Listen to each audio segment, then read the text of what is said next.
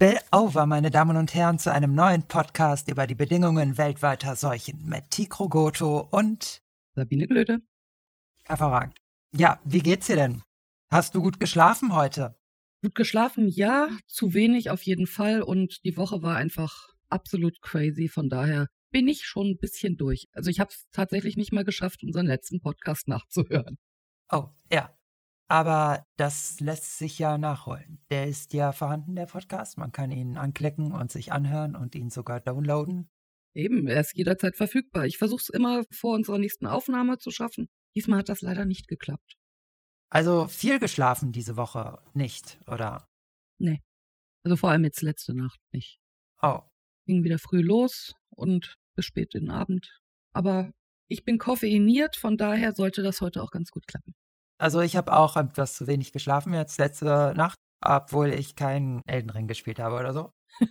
Aber es ist so viel zu tun immer. Ja, irgendwie ist so der Wechsel vom ersten auf ins zweite Quartal immer viel los. Es kommen neue Leute, es kommen neue Aufträge. Klar. Ist ja schon wichtig so, Schlaf, ne? Auf jeden Fall. Wir haben ja schon geredet, auch ein bisschen über Schlaf. Auch Leute, die Schlaf wandeln, die auch recht aktiv sind, reaktionsfreudig, während sie schlafen. Ja und dass das Bewusstsein im Verhalten nicht unbedingt immer so anleiten muss, es sogar zum Problem werden kann für die Ausführung und das Bewusstsein Widerstand erzeugt. Ja.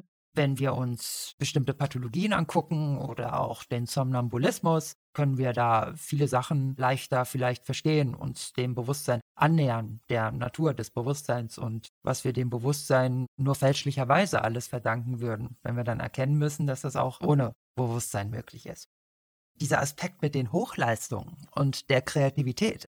Ich bin ja leider auch in der Situation, dass ich darauf angewiesen bin, viel zu leisten, ne, Hochleistung zu erbringen. Wer ist das heutzutage nicht? Wir leben ja in einer Leistungsgesellschaft. Gut, wir leben auch in einer Konsumgesellschaft, ne, wo der Anteil der Rezipienten immer größer wird und die produktiven Anteile sukzessive sich zu reduzieren scheinen. Deswegen platzt unser Sozialsystem ja auch aus allen Nähten, weil viele Menschen nicht auf eigenen Beinen stehen können oder wollen oder wie auch immer. Hauptsache sich vollstopfen mit allen möglichen Reizen. Das ist natürlich auch systemisch notwendig, dass man die Passiven braucht, die Käufer, die Konsumenten, die sich den ganzen Quatsch reinziehen. Aber es kann natürlich auch dazu kommen, dass das irgendwann zu viel des Guten wird und unsere Gesellschaft existenziell dadurch bedroht wird, ne, was zu wenig produktive Anteile gibt. Ich würde gerne nochmal mit dir über einen Zustand sprechen, in den einzutreten wir keine Somnambulisten sein müssen. Das ist irgendwie bei uns allen so. Kommt fast täglich vor, in der Regel. Okay. Dieser Zustand, der hat einen bestimmten Namen, das hast du bestimmt schon mal gehört. Das nennt man Schlafen. das ist etwas, das macht man jeden Tag so. Manchen Leuten ist das vielleicht schon mal untergekommen. Es gibt so bestimmte Dinge, die hätte man nicht so gedacht. Zum Beispiel, dass unsere Ozeane auf diesem Planeten viel, viel unerforschter sind als das Universum um uns herum. Mhm. Und was man sich vielleicht auch möglicherweise nicht so gedacht hätte, ist, dass wir extrem wenig bis heute darüber wissen, was wir da eigentlich machen, wenn wir schlafen. Die Schlafforschung ist noch sehr jung, ja. Das ist ein ganz großes Rätsel. Der Schlaf aber auch aussagekräftig für unsere Behandlung des Bewusstseins. Wenn wir das Bewusstsein als so ein Beifahrer ja bis jetzt in den letzten vier Irrtümern hatten, vielleicht jetzt im Schlafen der aktive Part. Ja, also ich muss dir da mal was zu erzählen. Ich bin ja sehr viel mit meiner Gedankenwelt so am Arbeiten, ne? wie du ja weißt. Also auch wenn ich zum Beispiel schreibe an meinem Buch oder andere Sachen mache, bin ich immer innerlich damit beschäftigt, den Dingen geistig Herr zu werden. Mhm. Und ich habe nicht selten das Gefühl, dabei verrückt zu werden. Gut, das ist vielleicht gar nicht so abwegig, wenn man bedenkt, ich habe ja schon über tausend Studien durchgearbeitet und einen extrem großen Apparat im Kopf. Aber was ich doch immer wieder feststelle, ist, dass ich, wenn ich dann in den Schlaf gehe, nicht lange, 20, 30 Minuten vielleicht, ich viel einfacher wieder auf den Boden der Tatsachen sozusagen komme. Mhm. Und wenn ich dann wieder wach bin, viel nüchterner und realistischer die Dinge einzuschätzen vermag, als wenn ich wach bleibe und dann vielleicht noch einen Kaffee trinke oder so. Mit mehr Abstand neu rangehen. Mhm. Es scheint der Schlaf mein Denken zu reorganisieren oder zu erden, sodass ich mir zuweilen auch die Frage stelle, wann ich eigentlich genau die Schwelle zum Traum oder zur Halluzination überschreite, wenn ich aufwache oder wenn ich einschlafe. Das ist für mich nicht ausgemacht. Also ich habe da noch keine endgültige Antwort drauf. Okay. Es könnte sein, dass wir viel weniger wach sind, als wir das glauben, wenn wir wach sind. Und vielleicht viel wacher, wenn wir schlafen. Nur ein Vorschlag. Ich habe den Eindruck manchmal, aus meiner eigenen Erfahrung, kann ich halt sagen, dass ich erheblich angewiesen bin, meine innere Mitte zu behalten und auch vernünftig nachdenken zu können, also nicht wahnsinnig zu werden. So als würde mein Bewusstsein eher dazu tendieren, durchzudrehen und meinen Geist zu exaltieren in aberwitzige Höhen, dass man einfach den Boden unter den Füßen verliert. Und der Schlaf wiederum sehr nah an das heranführt, was wesentlich und wichtig ist. Und das ist ja eher kontraintuitiv, weil man würde ja meinen, wenn man schläft, dann träumt man, dann ist man so in Fantasiewelten. Und wenn man wach ist, dann ist man wach, dann hat man einen klaren Blick und dann hat man die Übersicht. Oh, kann man die Sachen realistisch einschätzen. Du Träumer, ne? gibt diese Redewendung oder Bezeichnung, das ist ja so konnotiert. Mhm die Schlafwandler auch als Metapher oft gebraucht, wenn Leute nicht klar bei der Sache sind. Ja. Aber ich mache selbst die Erfahrung umgekehrt. Ich bin klarer, wenn ich schlafe. Jetzt kannst du natürlich sagen, ja, Tigro, also äh, wenn du schläfst, dann schläfst du da, bist du nicht bewusst, ne? Wie die Taschenlampe, wo ich dieses Beispiel gebracht habe, die sich, wenn sie sich nur ihrer bewusst ist, wenn sie brennt, dem Irrtum erliegt, die ganze Zeit bewusst gewesen zu sein, auch wenn sie zwischenzeitlich für längere Zeit ausgeschaltet war, weil sie sich ja nicht über einen Zustand bewusst sein kann, in dem kein Bewusstsein vorhanden ist, nicht vorkommt. Mhm. So könnte man ja dann auch sagen, ja, Tigro, wenn du schläfst, da weißt du ja gar nicht, was bei dir alles los ist. Aber das ist nicht ganz so einfach. Nee, nee. Denn es ist ja nicht so, das würde man vielleicht auch meinen, wenn man noch nicht länger als fünf Minuten darüber nachgedacht hat, dass Wachsein oder Wachbewusstsein einerseits und Schlafen auf der anderen Seite zwei einander ausschließende Gegensätze sind, sondern es ist ein Spektrum. Ja, es gibt Bewusstseinsgrade, es gibt Übergänge. Auf jeden Fall. Ich meine, deswegen gibt es ja auch den REM-Schlaf, die Traumphase, das Wegdämmern. Also Schlafen ist ja nicht einfach weg und Licht aus, sondern da läuft ja viel, viel mehr ab. Ich habe die Erfahrung oft gemacht, dass wenn ich etwas zu wenig Schlaf hatte, dass ich dann nicht nur krank geworden bin, also chronisch zu wenig Schlaf, sondern dass ich wirklich angefangen habe, Symptome psychischer Krankheiten zu entwickeln. Und das stimmt überein mit dem Befund, dass jeder Wachrekord oder Wachbleiberekord, den Menschen versucht haben zu erreichen, ausschließlich immer damit endete, dass die Leute dann psychotisch wurden. Mhm. Also je länger wir wachbewusst sind, desto psychotischer werden wir offenbar. Irgendwie ist da der Schlaf das wichtige, zentrale Element, dessen wir bedürfen, um vernunftfähig zu bleiben. Was da aber eigentlich so passiert in diesem Prozess, das ist nach wie vor recht rätselhaft, weil natürlich wir auch noch nicht ganz genau verstanden haben, was eigentlich passiert, wenn wir nicht schlafen. Deswegen sprechen wir ja über das Bewusstsein und die Irrtümer. Es gibt natürlich auch inzwischen sehr viel naturwissenschaftliche Forschung auf dem Gebiet. Aber warum ich das jetzt unbedingt nochmal mit dir durchsprechen muss, bevor wir weitermachen mit den regulären Irrtümern. Ich bin ja nicht der Einzige, der sich um seine Leistungsfähigkeit aufrechtzuerhalten oder zu gewährleisten oder gegebenenfalls zu erhöhen, zwischen einzelnen ja, Arbeitssitzungen, Lernsitzungen, Pausen einlegt, wo ich nicht irgendwas mache, sondern meine Augen zu und mich kurz in die Einschlafphase begebe, ne, 20 Minuten lang, um dann danach um ein Vielfaches effektiver weiterarbeiten zu können.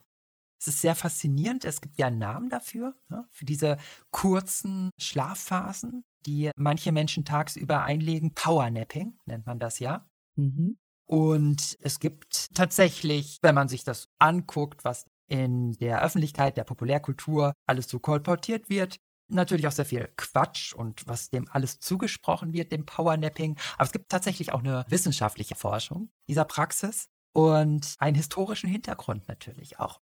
Powernapper gab es ja in der Geschichte so einige. Mhm. Leonardo da Vinci war nachgewiesenerweise ein Powernapper. Und wer würde bezweifeln, dass der nicht äußerst kreativ war und auch sehr wissenschaftlich unterwegs?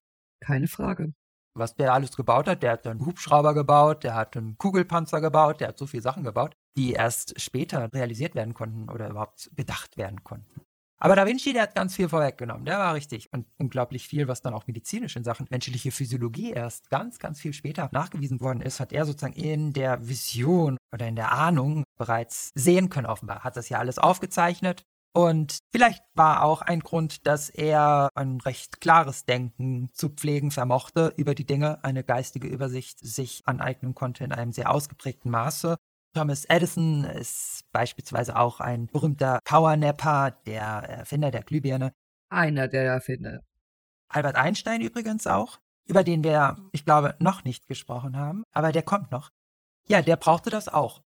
Salvador Dali wäre noch so einer. Der hat es natürlich auch genutzt für seine verrückten Gedanken, aber die hatten ja auch Symbolgehalt, hatten also auch auf einer anderen Ebene viel Logik und Bezug auch zu unserer Welt. Mhm.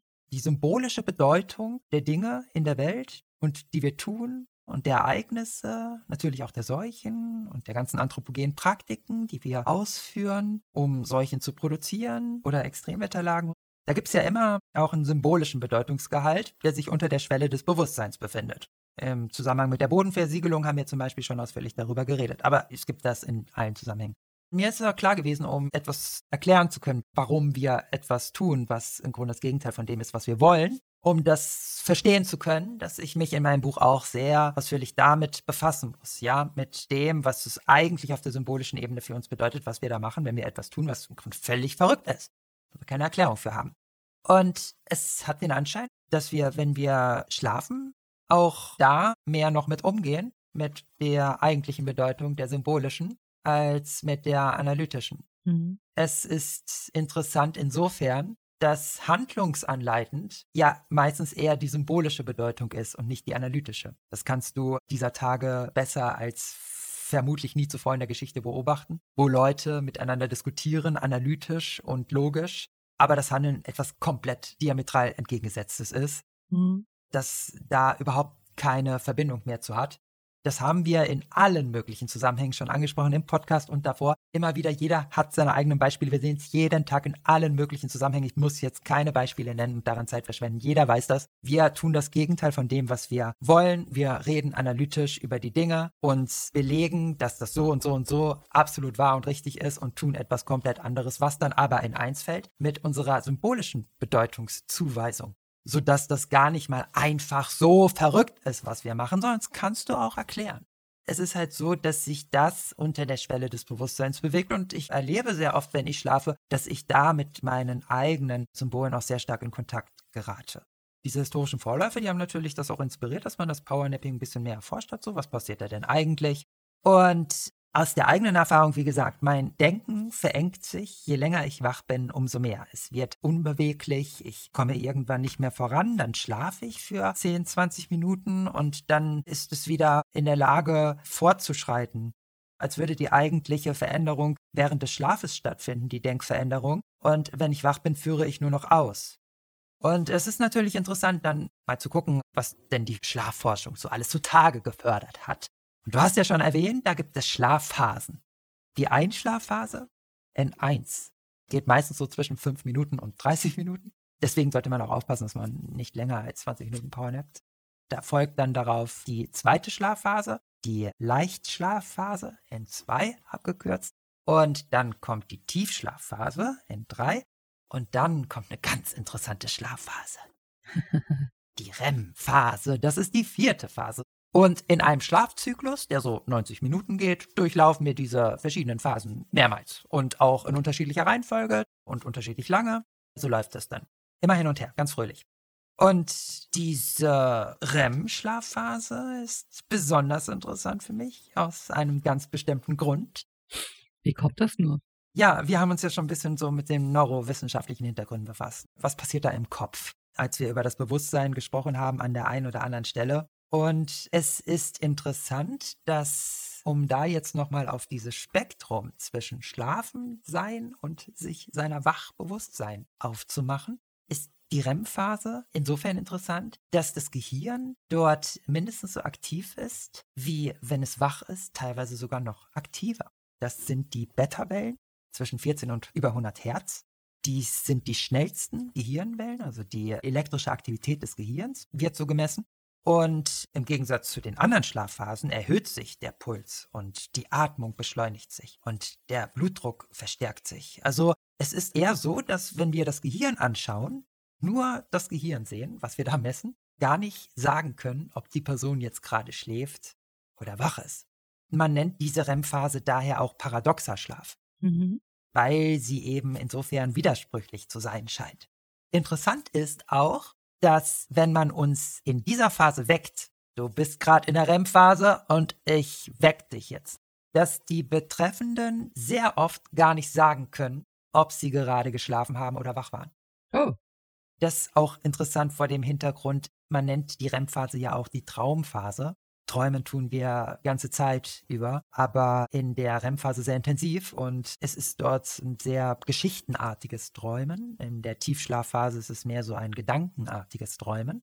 Aber ausgerechnet die Schlafphase betreffend, in der wir am meisten träumen, können wir, wenn wir geweckt werden, gar nicht mehr so richtig klar sagen, waren wir jetzt bewusst wach, waren wir jetzt am Schlafen, was vielleicht auch nochmal einiges darüber aussagt, wie man denn eigentlich das Wachbewusstsein positionieren muss bei alledem.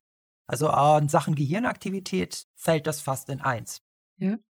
Die Tiefschlafphase ist da ja wiederum das genaue Gegenteil, insofern dort die langsamsten Gehirnwellen auftreten. Also das ist da alles komplett runtergefahren.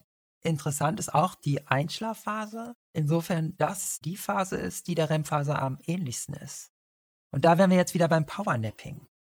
Powernapping geht ja nur so 20, 30 Minuten. Länger darfst du das nicht machen damit du in der Einschlafphase bleibst. Und da ist es auch häufig so, dass wenn Probanden geweckt werden in dieser Phase, dass sie dann nicht mehr klar sagen können, waren sie wach oder waren sie am Schlafen.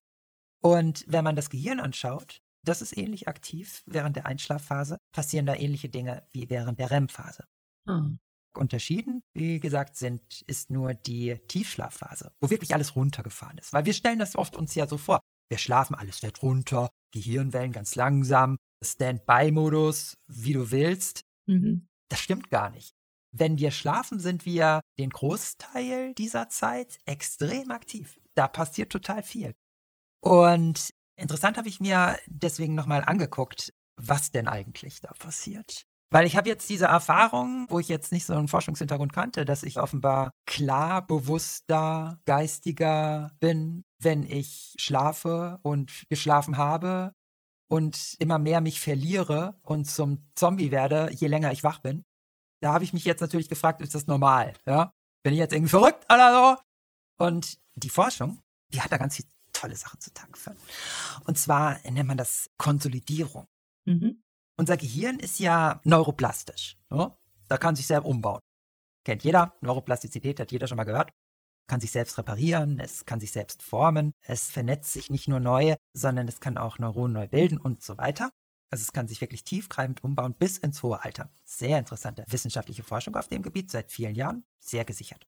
Und was auch inzwischen schon vergleichsweise gut erforscht ist, ist die Bedeutung des Schlafes für unser Gedächtnis. Wir haben über das Gedächtnis letztes Mal geredet und deswegen müssen wir das ergänzen. Schlaf ist nicht nur wichtig, um etwas ein bisschen besser in sein Gedächtnis einzuspeichern. Das wäre eine Banalität, das weiß jeder. Schlafen wir mal drüber, ne? dann haben wir es klarer. das geht weiter. Der Schlaf ist für die Gedächtnisbildung essentiell. Konsolidierung, das meint sozusagen Festigung, das meint sozusagen aber auch Bildung von Inhalten, um sie behalten zu können. Es ist so, dass wenn wir wachbewusst sind, mit verschiedenen Wahrnehmungen, Reizen, Erfahrungen konfrontiert werden. Um diese aber im Nervensystem überhaupt erst verankern zu können, brauchen wir Schlaf. Da vollziehen sich die entscheidenden neuronalen Schritte erst dann. Das ist sehr schwierig, etwas im Bewusstsein oder auch überhaupt im Nervensystem aktuell zu halten ohne Schlaf. Wichtig ist da, die Größenordnung zu verstehen. Schlaf wirkt nicht unterstützend für das Gedächtnis, sondern Schlaf ist die Bedingung für Gedächtnis. Und interessant ist in dem Zusammenhang, da ist etwas essentiell, eine Bedingung, was ganz ohne Bewusstsein auskommt und auch nur jenseits des Bewusstseins stattfinden kann. Hm. Wir haben ja schon diesen Aspekt gehabt. Bewusstsein erzeugt Widerstand. Bewusstsein blockiert bei vielen Dingen, über die wir die letzten Male gesprochen haben. Ja. Hier offenbar auch, dass die Neuroplastizität, für die Schlaf nötig ist, Manche Forscher sagen auch, Schlaf ist der Preis, den wir zahlen für unsere Neuroplastizität. dass auch hier zentrale Gedächtnisprozesse nur jenseits des Bewusstseins stattfinden können, und zwar ganz evidenzbasiert medizinisch angeschaut. Und diese Konsolidierung, wie man das da nennt, ist nicht nur für kognitive Inhalte oder neutrale Inhalte wichtig. Also Vokabeln lernen oder so, sondern auch für emotionale. Um uns emotional auszurichten, sozusagen auch Homostase zu verziehen, ins Gleichgewicht zurückzufinden und dergleichen mehr, ist dieser Schlaf essentiell. Das weiß jeder, der auch schon mal ein bisschen zu lange wach war, wie man da nicht nur anfängt durchzudrehen gedanklich, sondern wie man auch emotional möglicherweise Schwierigkeiten bekommt, sich zu adaptieren. Also man wird unflexibel. Ja, überleg mal, was für eine schlechte Laune man hat, wenn man wenig geschlafen hat, wie, wie dünnhäutig man ist, wenn man wenig geschlafen hat, wie schnell die Emotionen hochkochen. Also da ist ja ganz viel drin. Und genauso das Lernen im Schlaf jeder von uns kennt, glaube ich, noch dieses, leg dir die Vokabeln einfach mal unter das Kopfkissen, das lernst du im Schlaf. Dieser Satz kommt ja nicht von irgendwoher. Er ist zwar nicht vollkommen korrekt, aber er deutet halt diese Notwendigkeit des Schlafs fürs Lernen an. Ist das so? Man hat ja diese Sache mit dem Powernapping, was da irgendwelche berühmten Kreativen mal gemacht haben und was ja auch heute noch viele Leute sagen, dass das ihnen helfen würde in Sachen Produktivität. Es gibt natürlich Studien darüber. Und eine sehr gute Studie, eine der besten in dem Bereich, hat äh, zwei Gruppen von Probanden eine, in dem Fall mathematische Aufgabe gestellt. Ja, sie hatten ein bestimmtes mathematisches Problem zu lösen, gar nicht so einfach, aber lösbar. Okay. Diese Aufgabe wurde gestellt und es wurde dann eine Pause eingeschoben von 20 Minuten. In dem einen Fall sollten die Probanden wach bleiben. Die blieben dann wach, machten irgendwas anderes, mhm. gingen spazieren oder sowas. Mittagspause. Mhm. Und die andere Gruppe sollte ihre Augen schließen und alles machen, was man macht, wenn man sich dann in die Einschlafphase begibt. Die hat dann Power genappt. Und tatsächlich war das Ergebnis signifikant, also der Unterschied in Sachen Leistungsfähigkeit. Die Powernapper waren 2,7 Mal erfolgreicher, konnten das öfter lösen als die Wachgruppe. Das heißt, das Powernapping hat einen signifikanten Einfluss auf die Leistungsfähigkeit. Mhm. Das sind über 80 Prozent gewesen, die das lösen konnten. Aus der Wachgruppe nur 30 ungefähr. Diese Studie wurde wiederholt an vielen Gruppen mit immer dem gleichen Ergebnis. Was die Denkfähigkeit anbelangt, die offenbar den Befunden nach erhöht wird durch kurze Schlafphasen. Mhm. Es scheint so zu sein, dass diese berühmten Vorläufer, die ich erwähnte, Da Vinci, Edison oder Einstein oder Dali, es gibt ja viele andere noch, dass die da eine ganz richtige Intuition hatten, dass das offenbar reproduzierbar ist, dass das keine Einzelfälle waren oder irgendwelche Extremblütler, bei denen das halt so war, sondern du kannst tatsächlich bei ganz normalen Leuten, wenn du die auf dieses Experiment einlässt, eine Leistungserhöhung bzw. ein verbessertes Denken erzielen. Das hat mich natürlich sehr gefreut, dass das sowohl historisch als auch wissenschaftlich, wie auch bei mir selbst, eine Konstante zu sein scheint, dass unser Denken verbessert sich durch Schlaf. Wir brauchen diese Phasen jenseits des Bewusstseins. Wenn wir bewusst sind, wird's schwierig. Deswegen wurde ja auch speziell für Piloten eine entsprechende Einschlaftechnik sogar entwickelt, damit die Einschlafphase tatsächlich effektiver ist die Erhöhung der synaptischen Aktivität auch. Es gibt da Untersuchungen zu, dass sich durch Schlaf die synaptische Aktivität erhöht. Das wäre dann die neurowissenschaftliche Erklärung für dieses Phänomen. Wie ist es denn eigentlich jetzt beim passiven Aufnehmen von Informationen? Also ich muss jetzt nicht aktiv irgendeine Aufgabe lösen, kreativ oder so? Oder gar so kreativ werden wie Dali oder sowas? Oder Da Vinci? Sondern ich muss jetzt einfach nur pauken, ja? Vokabeln lernen. Mhm. Gibt es eine weitere Studie? Da hatte man zwei Gruppen genommen und verschiedene Lernsitzungen zwischen den verschiedenen Lernsitzungen im einen Fall Powernapping eingeschoben, Kurzschlafphasen, im anderen nicht. Halt nur ganz normales Schlafen am Ende des Tages. Und auch da einen signifikanten Unterschied wiederum festgestellt. Es ist tatsächlich so, dass wir auch solche Vokabeln dann leichter lernen können, in dem Fall, wenn wir unsere Lernsitzung unterbrechen mit Kurzschlafphasen.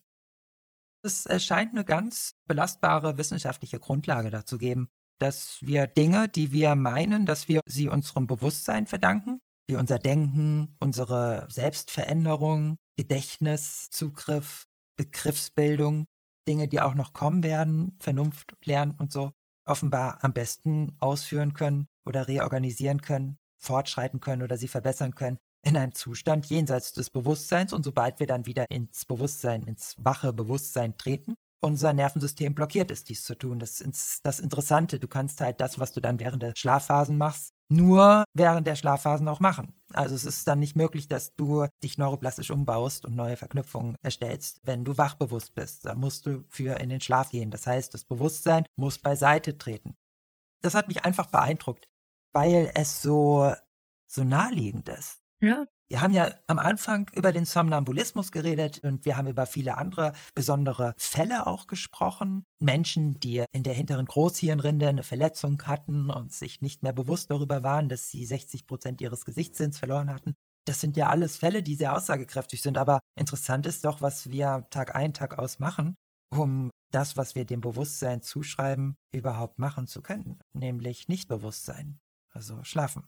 Mir kommen all die ganzen Sprichwörter und Weisheiten von Familie, Freunde, Lehrer, alle wieder hoch. Dieses, bevor du eine wichtige Entscheidung triffst, schlaf eine Nacht drüber. Streit gibt es immer. Wichtig ist, dass man nicht wütend einschläft.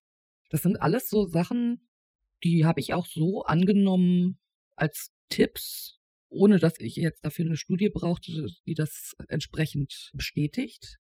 Da muss ich dir absolut recht geben, dass das super naheliegende Dinge sind.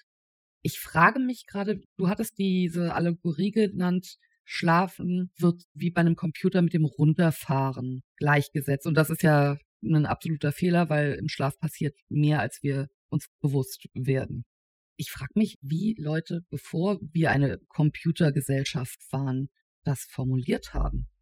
Mit was vergleicht man fehlerhaft, klar, das Schlafen, bevor es Computer gab. Wenn man geschlafen hat, dann hat man sich früher zur Ruhe begeben. Stimmt. Zur Ruhe begeben. Das hat mein Opa auch noch gesagt. Das ist natürlich noch viel stärker gekoppelt, sprachlich noch an etwas, das ich tue. Hm. Heute stellen wir uns selbst als nicht wirklich anwesend vor, wenn wir schlafen würden. Also wir gehen davon aus, dass es so sei. Die Forschung sagt, das stimmt nicht. Wir haben schon ein bisschen was angedeutet. Wohingegen früher Person sein, anwesend sein, stärker im Schlaf zum Ausdruck kam, jedenfalls wenn wir uns anschauen, wie die Menschen darüber gesprochen haben. Mhm. Interessant ist dann aber auch nochmal, und da gibt es inzwischen auch sehr viel Forschung zu, ist noch recht jung, dass tatsächlich, wenn wir schlafen, wir sozusagen Einsicht erhalten in verborgene Aufgabenstrukturen. Das bedeutet, ich habe jetzt eine bestimmte Aufgabe zu erledigen und mein Denken bewegt sich auf einem toten Punkt und ich schreite aber erst vor, wenn ich mich dann in den Schlaf begeben habe und dann danach weitermache. Ich habe das häufig schon gehabt. Also ich bin nicht weitergekommen. Ich vermochte mir nicht ausreichend Übersicht zu verschaffen, geistig über ein Thema oder irgendetwas zu bewältigen, intellektuell. Mein Denken hat sich im Kreis gedreht sozusagen. Und da gibt es dann natürlich die Möglichkeit, dass man dann einfach weitermacht und weitermacht und weitermacht, bis man es schafft. In der Regel kollabiert man dann irgendwann und kommt nicht wirklich weiter, sondern wird noch unproduktiver. Und ich habe das ganz oft so gehalten, dass ich dann habe, okay, ich sichte das Material, ich, ich schaue mir das an sozusagen komplett, was ist die Aufgabe, und dann gehe ich bewusst in den Schlaf für 20 Minuten und da wird dann gearbeitet. Die ganzen wesentlichen Gedanken, die erledige ich dann im Schlaf, dann wache ich wieder auf und im Grunde liegt mir dann das Ergebnis fertig vor und ich muss es nur noch ausführen. Hm. In Form einer Handlung oder eines Schriftstücks, wie auch immer. Das ist ganz häufige Erfahrung. Also, dass der eigentliche Vorgang während des Schlafes passiert. Dass Aufgabenstrukturen zugänglich werden für das Denken im Schlaf. Der Schlaf macht sie zugänglich, wenn das Bewusstsein beiseite getreten ist und nicht mehr stört. Und das ist doch schon krass, dass nicht nur wir während des Schlafens denken, sondern dass tatsächlich auch die entscheidendere, die produktivere Komponente des Denkens im Schlaf stattfindet wohingegen wir, wenn wir wach sind, eher reproduzieren. Wichtig ist natürlich, ich kann jetzt nicht einfach sagen, okay, ich schlafe jetzt den ganzen Tag, dann schreibt sie mein Buch von selbst. Nee. Das ist ja klar, ne? Leider nicht. das ist eine banale Feststellung. Deswegen, ich will ja jetzt nicht missverstanden werden, also das Bewusstsein hat immer noch eine wichtige Aufgabe. Und zwar das, was ich davor mache. Also die Ausrichtung, das Was zu bestimmen. Was will ich denn lernen? Was will ich denn können? Und was will ich denn verstehen? Das ist tatsächlich interessant, wie viel besser wir verstehen, wenn wir schlafen, eine Sache. Aber das können wir natürlich, wenn wir schlafen, nur dann, wenn wir das Material vorbereitet haben. Bearbeiten können wir das Material dann, was unsere innere Organisation betrifft, während des Schlafens besser. Aber das Ergebnis auszuführen, da müssen wir wachbewusst sein und die Richtung einschlagen zu können. da müssen wir auch wachbewusst sein, weil da müssen wir auswählen. Letztlich ist da ganz wichtig, die Rollen zu verstehen. Und da ist dieser Schlaf häufig mit mehr Wachheit ausgestattet, wenn ich es so formulieren soll, als wenn wir bewusst sind. Ja, und wenn man diese Funktion weiß, dann kann man sie ja auch gut für sich nutzen. Also haben wir hier ein neues Verständnis, eine neue Anschauung einfach zugrunde zu legen. Uns auch neu zu überlegen, was wir glauben, worin sich unser Menschsein eigentlich verwirklicht.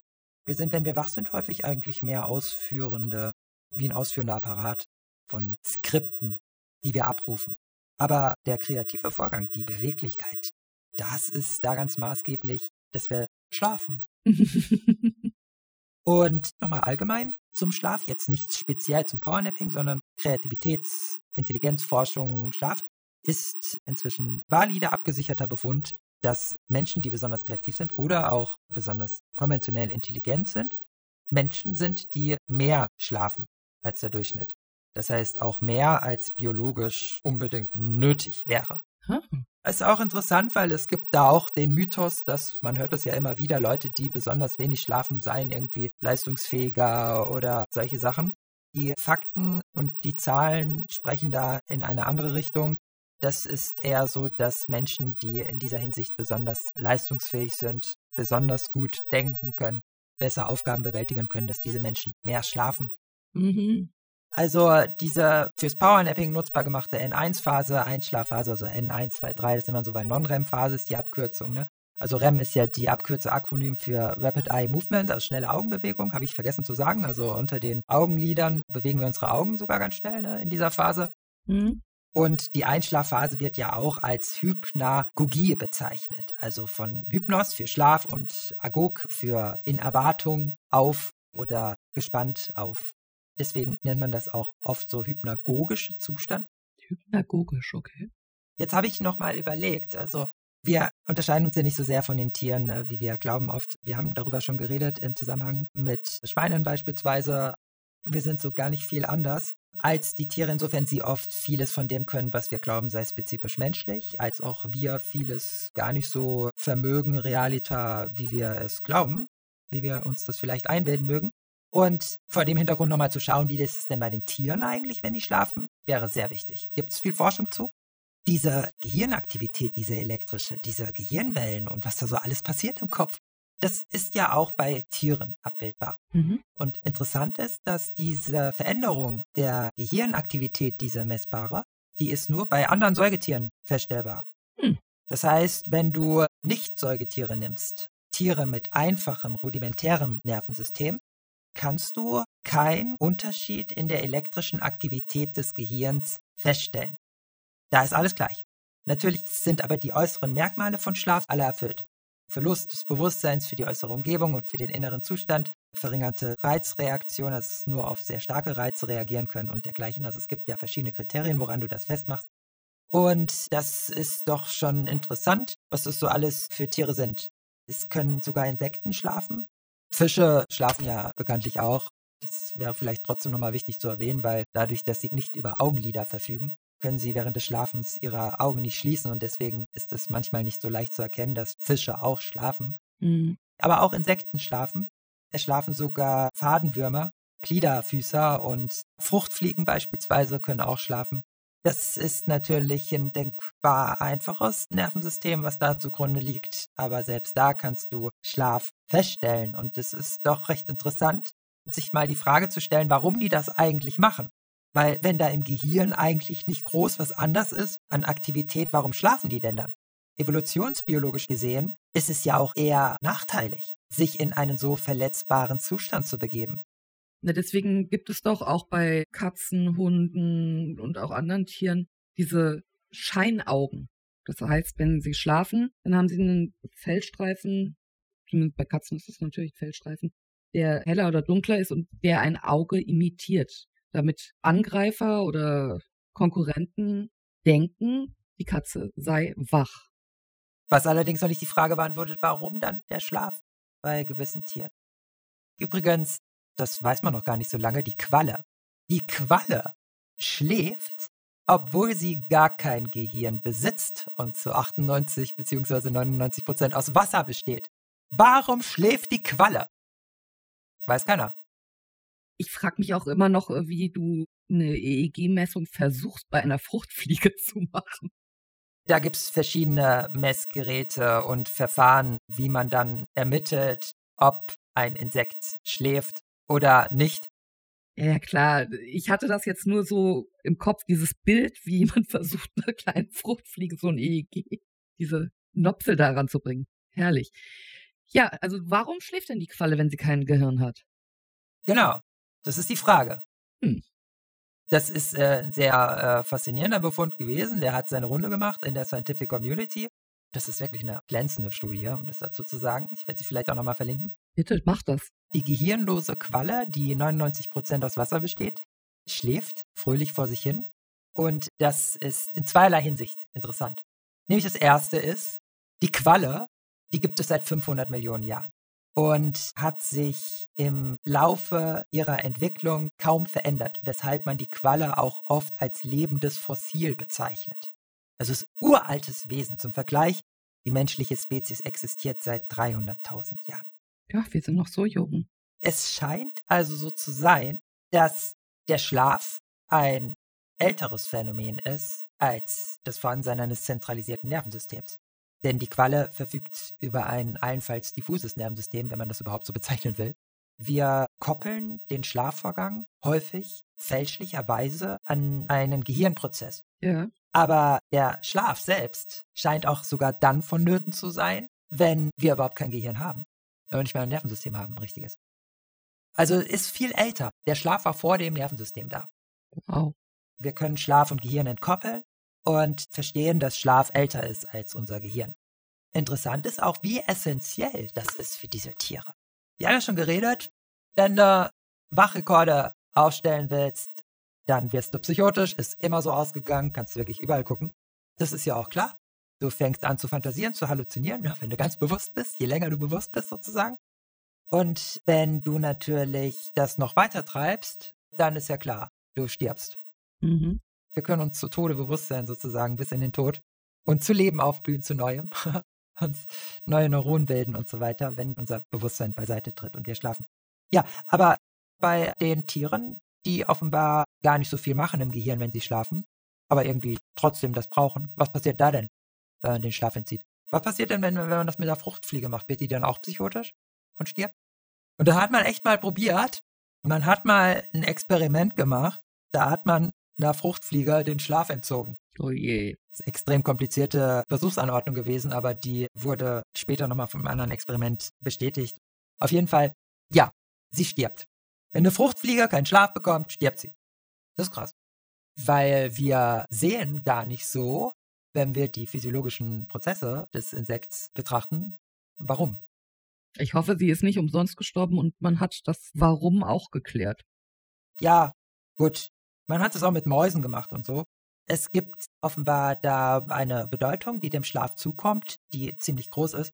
Wichtig ist erstmal für unseren Sachzusammenhang sozusagen zu verstehen, dass wir wesentliche Vorgänge, von denen wir glauben, dass wir das Bewusstsein für sie brauchen würden oder sie bewusst am ehesten oder am produktivsten ausführen könnten, dass wir diese Vorgänge in viel stärkerem Maße de facto ausführen, wenn unser Bewusstsein beiseite tritt und wir nicht wach sind, sondern uns in die Bewusstlosigkeit bewegen.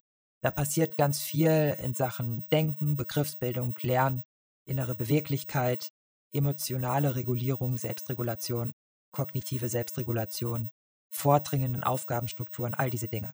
Dann auch effektivere Ausführung, wenn wir wieder wach sind, um dann entsprechend in Handlung zu übersetzen. Es findet so viel statt, wenn wir schlafen. So viel, was wir als essentiell und auch exklusiv als Sache unseres Bewusstseins betrachten. Ja. Dass wir da nochmal ganz anders kartografieren müssen, das Gelände. Ja, dem Schlaf seine wichtige Position, seinen Stellenwert auch bieten. Ausreichend schlafen. Das ist, glaube ich, absolut essentiell. Nicht nur für Leistungsfähigkeit und Gesundheit, sondern eine gute Lebenseinstellung. Genau. Und auch die Einsicht darüber, dass Schlaf nur deswegen stattfinden kann, weil wir in ihm nicht bewusst sind, dass der Schlaf essentiell auf diese Bewusstlosigkeit auch angewiesen ist, um so funktionieren zu können, wie er es tut. Und deswegen werde ich jetzt ein bisschen spazieren gehen und dann schlafen gehen. Vielleicht hat der ein oder andere es sogar gemerkt, dass ich heute auch ein bisschen verschlafen geklungen habe. und das ist zwar besser als Heiserkeit, aber passt auch sehr gut zum Inhalt des Podcasts. Da war Spillover für diese Woche. Und für unsere Hörer, ihr könnt uns natürlich auch auf Steady unterstützen und das wäre ganz toll, weil dann kann unser Podcast wachsen und der beste Podcast aller Zeiten werden. Also dann, bis bald. Ciao, ciao.